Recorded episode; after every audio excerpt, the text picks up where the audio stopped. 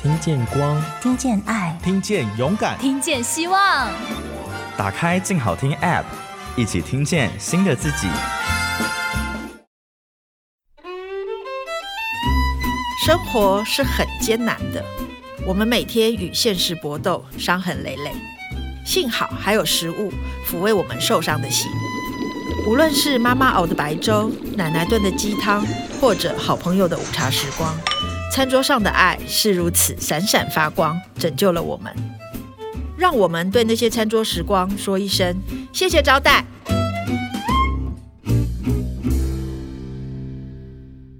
Hello，各位亲爱的听众朋友，大家好，欢迎收听由静好听制作播出的《谢谢招待》第二季，瞿欣怡与作家友人的餐桌时光，我是小猫瞿欣怡。今天邀请到的这位来宾是一个很可爱的人，他是张薇薇，他是在外商公司退休，资深经理人，然后很干练的职场经理人。退休之后写了一本《日子过得美，生活就会好》，然后在里面分享了一些生活观啊、做菜啊，然后穿旗袍，觉得很震惊的是，他竟然有将近一百件的旗袍，都很美丽，而且是定做。然后我看那本书之后，我就学习到一个生活的方法跟态度，就是每天量体重，因为这样才能穿得下旗袍。维姐说的，所以今天就邀请维姐来跟我们分享她的餐桌时光。维姐好。小猫好，各位听众大家好。因为我是个喜欢做菜的人，然后我们家的冰箱冻库就是我每次要开完之后关上去都是很谨慎这样砰。然后我不在家，我太太不敢开冻库，因为她就说：“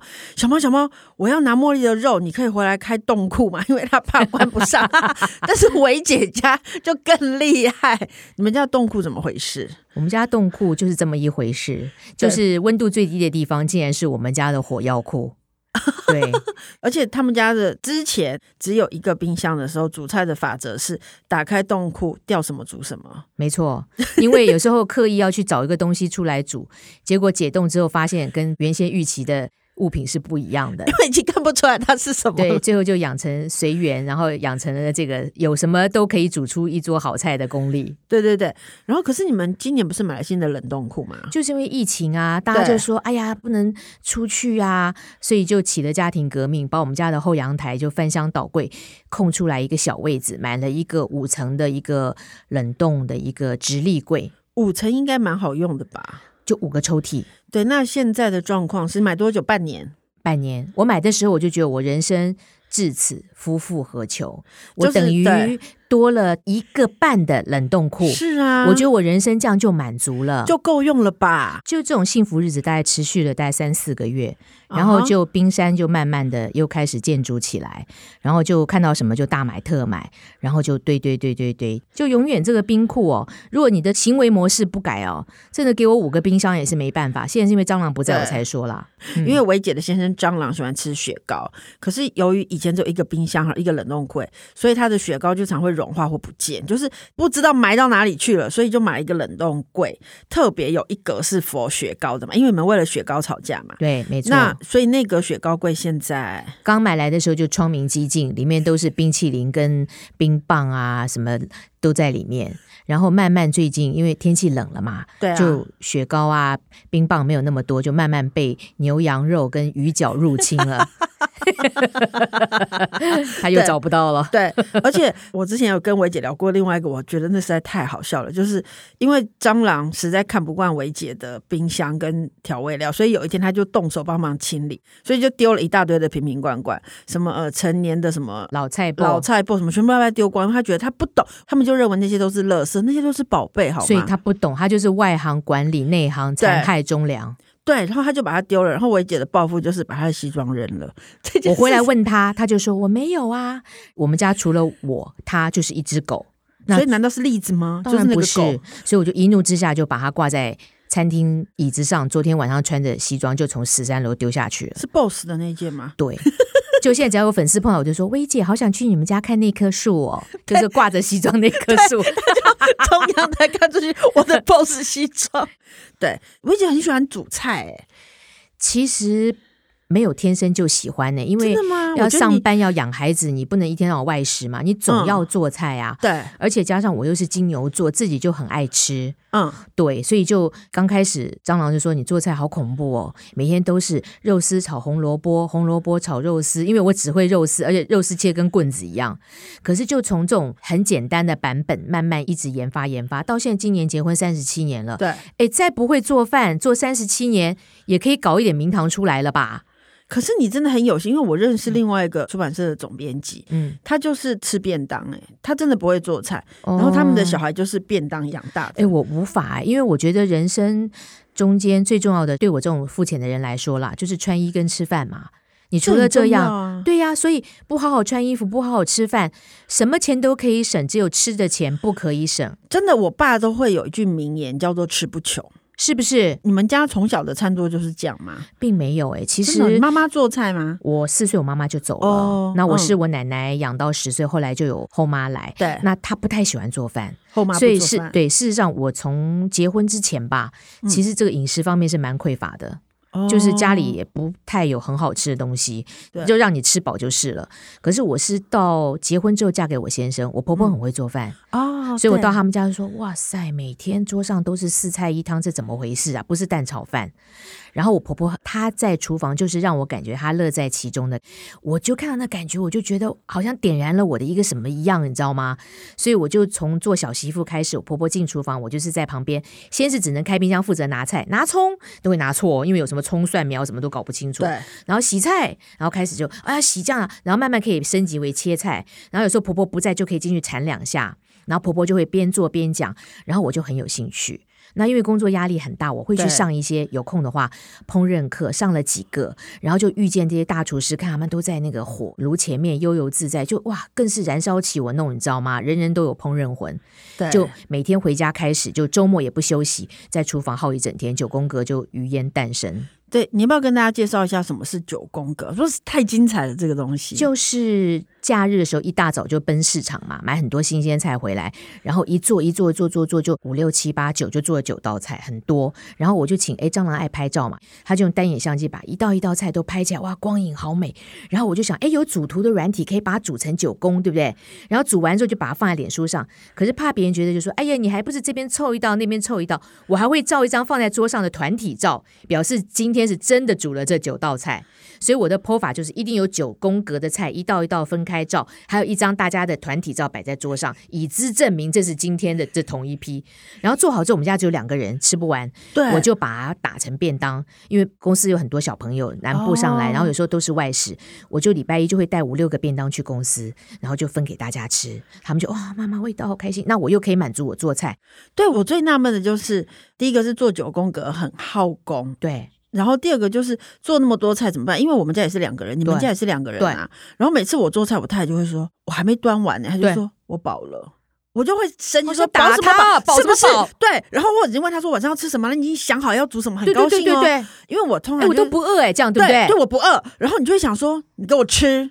不是这样，没有。后来我现在退休没有办法送便当啦，”对，然后我怎就么办想想看我，哎，我儿子在哪里？然后就从淡水搭捷运去送便当给他、哦。然后我小儿子现在搬回来了，我太高兴了。然后我每我就说，哎，有没有人注意到你的便当？他说妈，当然有。我便当一打开，大家都围来看。我说那我帮你带三个去好吧？他说不要，不要那么高调，就不要这样子。然后我就会附近邻居或朋友，比方说今天我今天是没做菜，不然下次我有上节目，我就会带菜来。好就上好次好曼欢娟，迎我也欢会迎带欢迎给曼娟，我就会想要分享给大家这样子。那另外就是，可是我看到你虽然讲说小时候没有妈妈做菜，后妈也不做菜，可是你跟对你爸爸会喝酒，对不对？因为你还有另外一个厉害的地方，就是你会做下酒菜，对，然后很因为我在意那个我爸军小人酌嘛，对那小时候很少看到他，对对然后到我结婚，我很早就结婚了，所以我们父女中间有一段其实也蛮陌生的时刻，因为飞行员都要住房，很少在家的。然后我二十三岁就结婚离家，中间就我忙孩子啊，我爸爸也没退休，后来慢慢的，一直到我孩子都慢慢大了，我跟我爸爸好像又重新。汇合嘞，然后我就觉得我越老越像我爸爸，对怎么说？就每天嗯都要小酌一下，然后慢慢的我就会约我爸出来吃饭，所以我们父女的这个小酌时光啊，对很多的话，平时。很难启齿的，都是在我们在餐桌上面喝酒、酒酣耳热的时候，我们都会讲出一些话来。所以这个餐桌的时光啊，不管是跟父母还是子女，我很珍惜。通常你会请爸爸到家里做菜，然后嗯你以前就 到我们家过年，对后来他慢慢年纪大了，有时候我们就我爸爸喜欢去吃那种我儿子口中的老人菜嘛，什么就是是什老么人银菜翼呀、什么天厨啊那种的。哦哦懂。我儿子说啊，又要吃老人菜哦，这样子。我记得我看过欧阳艺伎，嗯他就说姥姥喜欢吃微面。对或者是鸭脑、对嗯鸭头、鸭脑这样，他小时候都吃不懂，就是老人菜。对，可后来他才知道，那个是它比较软，没它错。比较 能吃。我喝酒的时候是不吃饭，然后就喝完酒之后就会把那个汤啊和一碗白饭，就把它这样呼噜呼噜吃下去。我就觉得，哎，我怎么越老越像我爸了？汤泡饭。对， 所以，那你刚刚讲到你会跟爸爸一起小酌，那你会跟孩子一起小酌？会哦，你们不是小酌，你们是牛饮吗？那种口气、对哦，我们 怎家么说对呢两个儿子酒量都很好，媳妇酒量也不错，所以我们家那个年夜饭看过我们家桌子盛况哦，你吗们年夜饭真的很恐怖，真的很恐怖。对呀才买要超过一个月，我要做一个月的计划，对，前面就是先花怎么买、怎么布置，今年什么主调，然后什么腊肉、家乡肉先要准备，就是要分批写行动计划表嘛。然后年夜饭当然就是很红火，从小年夜他们回来，我们就开始先喝，然后年夜饭要做很多功夫菜，前两天就要开始准备这样子。我们河南的一些老家的菜，哪然后些功夫菜啊？像我婆婆是河南安阳人呐、对叫皮渣，对我对皮菜很好奇，那是什么？它是一个，其实是一个废物利用，因为河南呐、它在河套，就是黄土高原，哦它盛产绿豆，所以呢，绿豆的副成品就是粉丝。对那皮渣就是用粉丝来做的。以前人爱物惜物，就是你知道粉丝在运送过程中它会碎掉，那嗯碎成一段段的粉丝怎么办？就把它拿来做成皮渣，皮就是皮肤的皮，渣就是对渣渣的渣。它是用粉丝跟开洋，就是虾米，因为内陆嘛没什么新对鲜虾，大蒜，然后先要去煮泡发，然后蒸，所以大概要做大概花一整天的功夫才能做一两碗。做好之后，它就是有点像是一个蛙柜那种洞，有没有哇？因为是粉丝，然后你要把它切开之后，像厚片的年糕那样，对，用高汤、鸡汤、红烧肉来烩，烩了之后装在砂锅，所以你吃的时候就是那种 Q 弹有带劲儿。你就想想，它是那种固状的粉丝，里面又有虾米跟大蒜的香味，又吸了鸡高汤，然后又有红烧肉跟海带的海味，那一锅真的就是我们家的家常那味。真的很不得了哎、像现在台湾的河南安阳人应该还有很多，像齐柏林他父母就是，哦所以那个时候我还有做了送给他爸妈，他爸妈对说离开安阳就没吃过了。而且你知道，它有点像是《红楼梦》的那个，对，为了茄子，对里面加了无数种配料，没错，但其实就是要去煨那吃起来茄像个子肉嘛，对不对？对？那皮扎是素的，吃起来就像个肉。对，所以就这些东西，像我们家过年就一桌菜，然后我们大概会从那种六点钟就开始年夜饭就，我婆婆从以前就说要吃对越久越好，对所以我们大概就是天一黑了就要上桌了，然后可以大概吃到十二点，中间吃完就有人去躺下趴下，回来再继续喝吃，然后桌上都不收，一直到快十二点子夜的时候对哦就要上饺子了。饺子里面就要包红枣嘛，最后对就再撑也要吃饺子，吃完之后继续喝吃花生米，然后最后就是大家都瘫了倒来睡，早上起来初一看啊一桌菜都没收这样子。年夜菜除了刚才讲那个皮渣之外，嗯还有哪些厉害的东西？其实我都很们厉家害，一我定觉，我得。其实吃来吃去就是固定那些菜，可一年吃一次就很新鲜嘛。对一定要有辣味拼盘啦，光是香肠就好几种啊，香港的腊肠、润肠，然后我还要吃豆腐香肠，还要有辣香肠，对对对，对不对？然后还有台湾的香肠，所以我光一个拼盘香肠就会有六七种而。且是不同地方买的吧？对对对，不同家，不同家、不同家，然后都是那种好的小铺子或者是好的市场里面专门都订来，然后腊肉也会好几种啊，这拼盘光就两盘，然后还有卤味啊、牛腱啦、毛肚啦、豆干啦、海带卤蛋，这一定要有的嘛。而且卤味是你自己卤，自己对不对，做的，前面就要卤好的，然后另外就是凉拌菜，因为吃了这么多咸的，你就是凉拌白菜心啦，哈，凉拌粉皮呀、凉拌红萝卜丝儿的什么的很多，然后最后当然还要烩一条大鱼啦，哦，哇然后塞还有大的肉啦，就比方说什么乐排啦，什么什么的，还那还有酸菜白肉锅还，有蹄膀什么的。蹄膀对，一定要。哇塞，所以我们家过年的时候，那个菜是从客厅一直排排到，我就希望过年每年祷告只有一件事，就是天气冷一点，因为就为什么大白菜啊什么全部都可以放在地上、哦，外面。就天气越冷，你做的菜你就不怕坏啊。对，以前我儿子在美国念书的时候，我们去美国过年，我就如法炮制，把做好菜放在外面阳台，早上起来被浣熊都拖走了。 锅子也被打开太了好，笑了白菜也拖走了， 松鼠它好开心哦。但他们很开心，这家人怎么那么好啊？ 对怎么那么好我真们也是他们在过年养动物，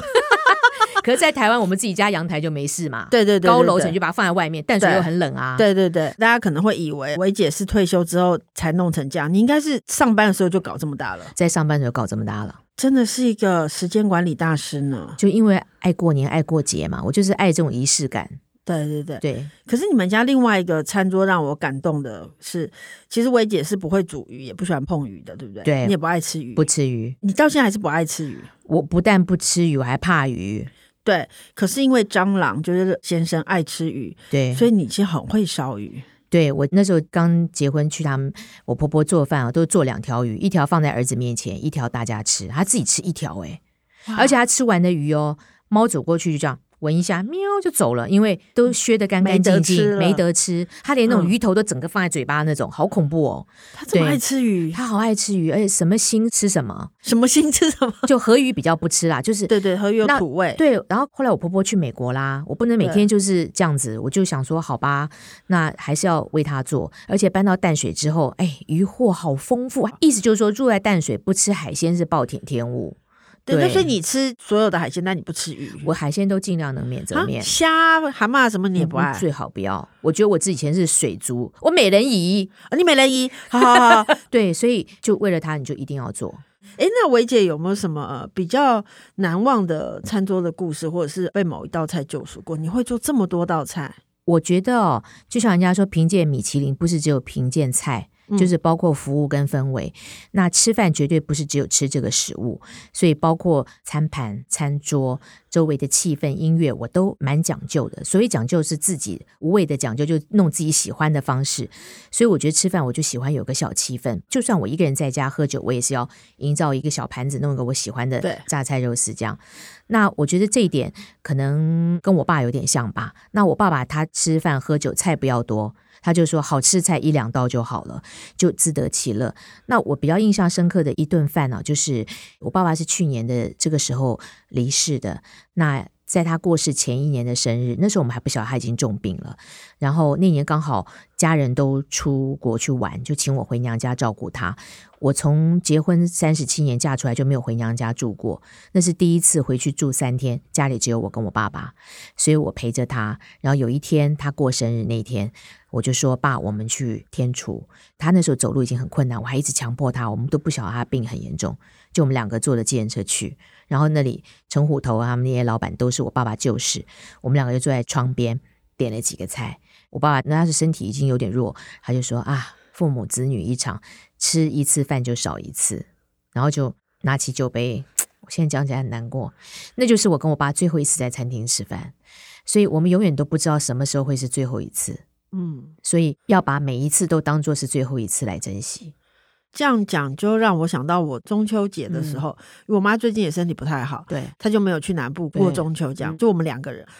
然后她就主动说。那中秋节我们出门吃饭好了，这样子对我就很开心，我就对马上上网查中秋节哪订得到啊？对，可是我竟然订到国宾川菜，然后我就请他吃龙虾泡饭。哦，对，其实只有两个那一大锅，对但我内心就会觉得，